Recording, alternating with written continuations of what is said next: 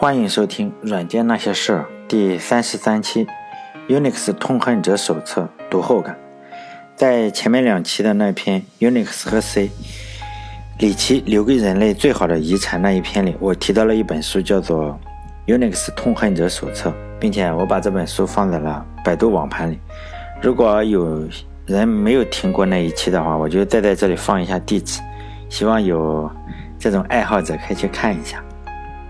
本来这一期我想讲 Linux 的，但是呢，我还没有想好 Linux 的文章应该怎么写，因为我不想只说一下就是在网上都能搜到的那种文章，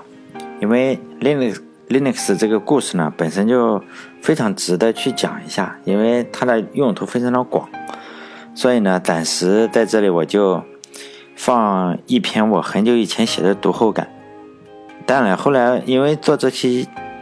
嗯，公众号的文章嘛，我还是把那篇读后感看了一下，然后思考了一下，我发现当年我的很多观点我已经发生了改变，也许以后还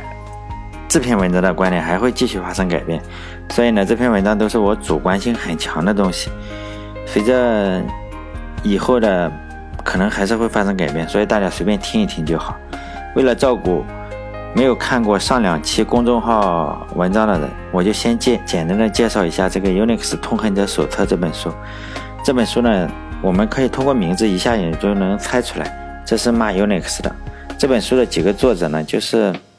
恨 Unix 已经恨到了惊天动地的程度，所以还写了一本书专门来骂他。比如说，我们普通人，你爱一个东西爱的惊天动地，可能会出一本情书集。比如说，咱们中国就有一本很出名的情书集，叫《朱生豪情书》。就昨天不是七夕嘛，那些没女朋友的应该赶紧的买一本这个《朱生豪情书》来读一下。他是民国时候的一个诗人作家，就是写给一个叫宋清如的女诗人，就写的情书。他们两个人呢，共同翻译了整个莎士比亚的戏剧。当然，我没我从来没有看过莎士比亚的戏剧，我觉得应该看不懂。而且我也没什么兴趣，但是我觉得作为单身的人嘛，应该学习一下这个朱生豪的情书，还是挺有意思的。所以当年的时候我就买了。所以呢，我随便念两句给大家听听，他写的都很美好，比现在的歌词都好。比如说，就先念一句，他写：“我想作诗，写雨，写夜的相思，写你，写不出。”再念一句吧。我们都是世界上多余的人，但至少我们对于彼此都是世界上最重要的人。嗯，如果有人喜欢，可以去买一本，很便宜这种书，也没人买应该。但了，现在就是单身的人可以去买一本，学习一下人家当年是怎么追女朋友的。但了，可能现在这个年代也不太好了，你可能没有没有车子，没有房子，你写这些东西写的再好，也没什么用处。你光写的诗好，可能用处也不大吧？可能。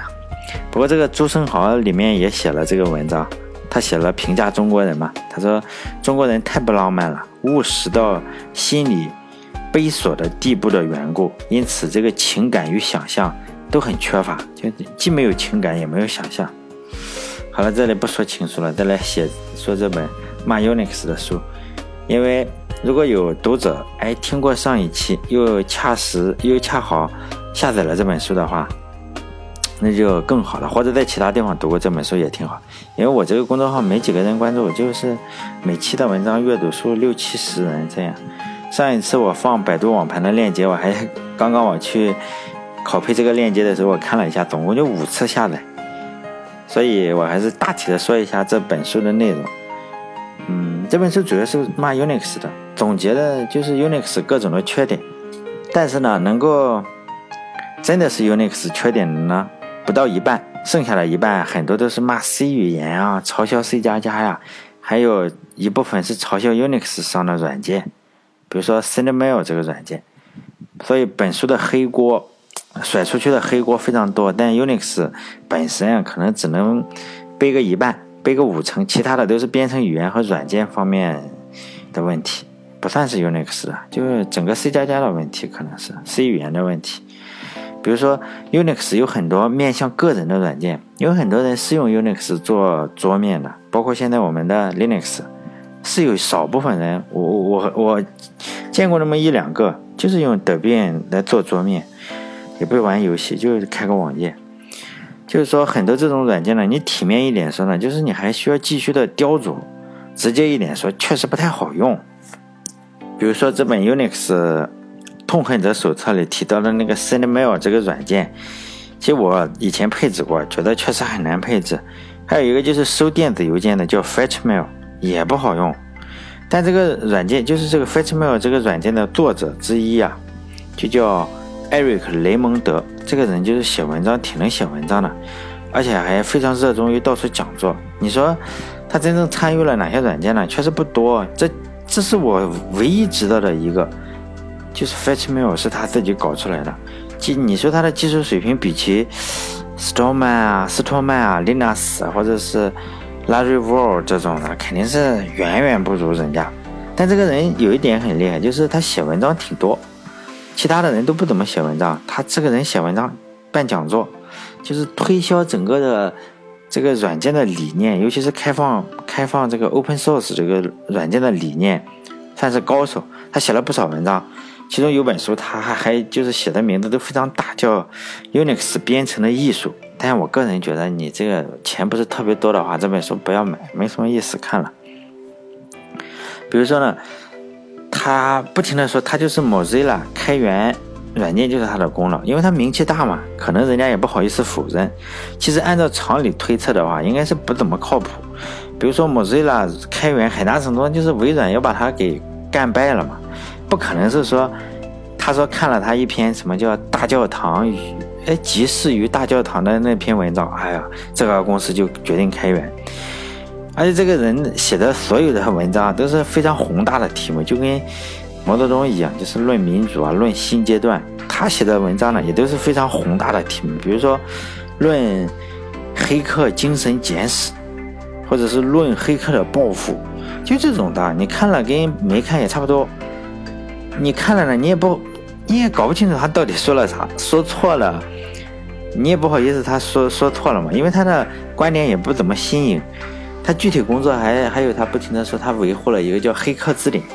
其实就是网络的俚语字典，我还去看过，就类似于现在网络的俚语。我我个人觉得挺无聊，他倒是不停的说他这个工作很重要。比如说，现在很多网络俚语我们就知道，就火一阵，火一小阵，有可能就火个两周、几天，以后大家就不说了，然后他记录下来。比如说呢，这本 Unix 痛恨者手册里面就有很多类似的，就真知灼见，并非是这篇文章所说的就骂街一样，不是的，就是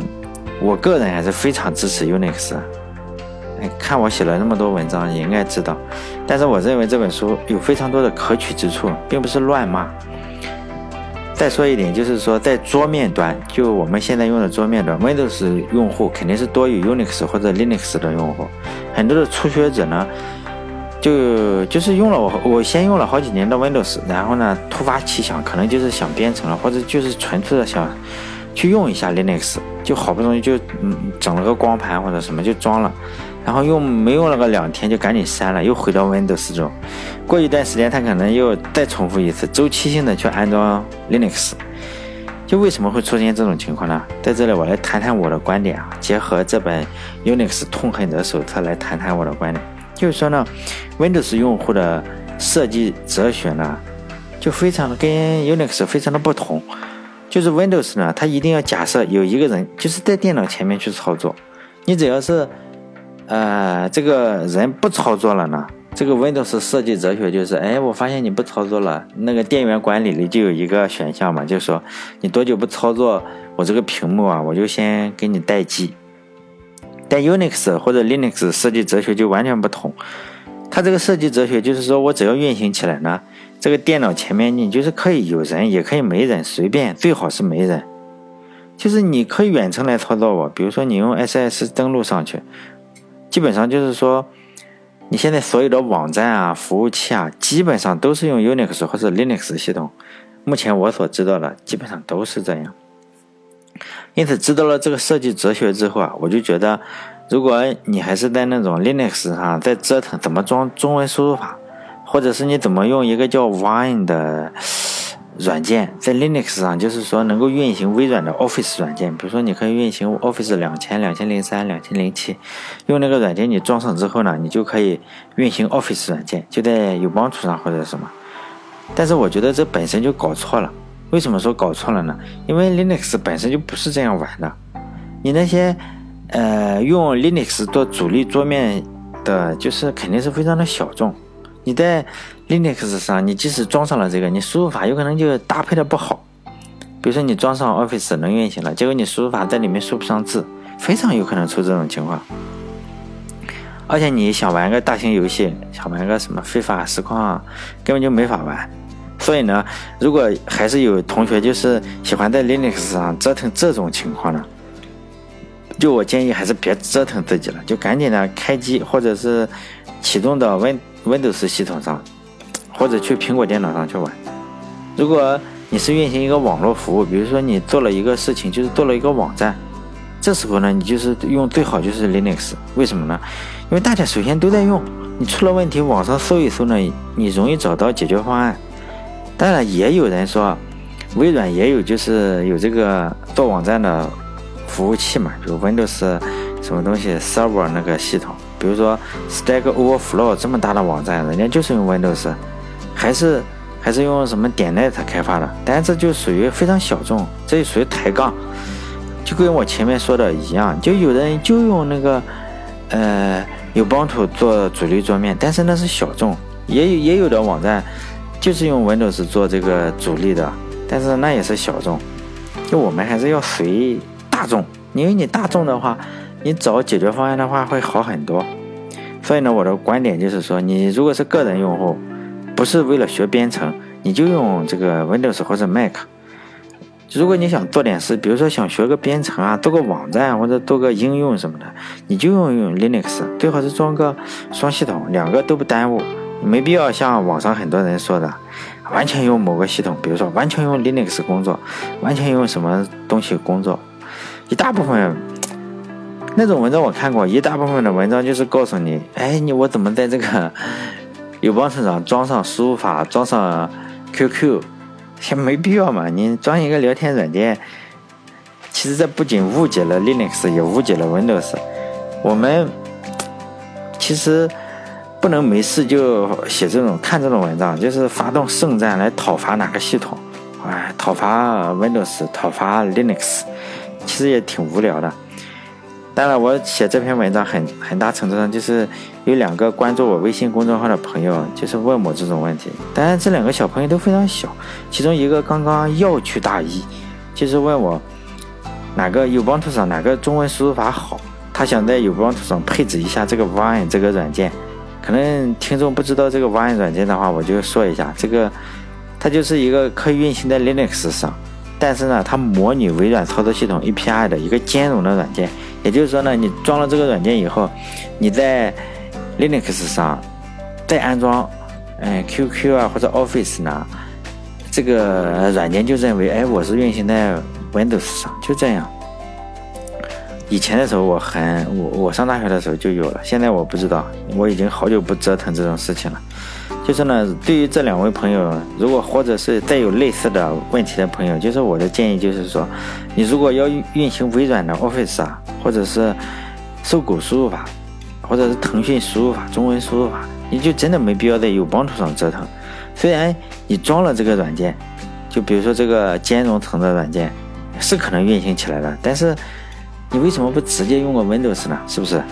如果这样的话，你还可以省一些时间，然后去读一下我。本文章开头的那本情书集，比如说就是那个叫《朱生豪情书》，找个女朋友也别总让人家笑话咱们这种程序员找不到女朋友什么的。好了，这期就到这里。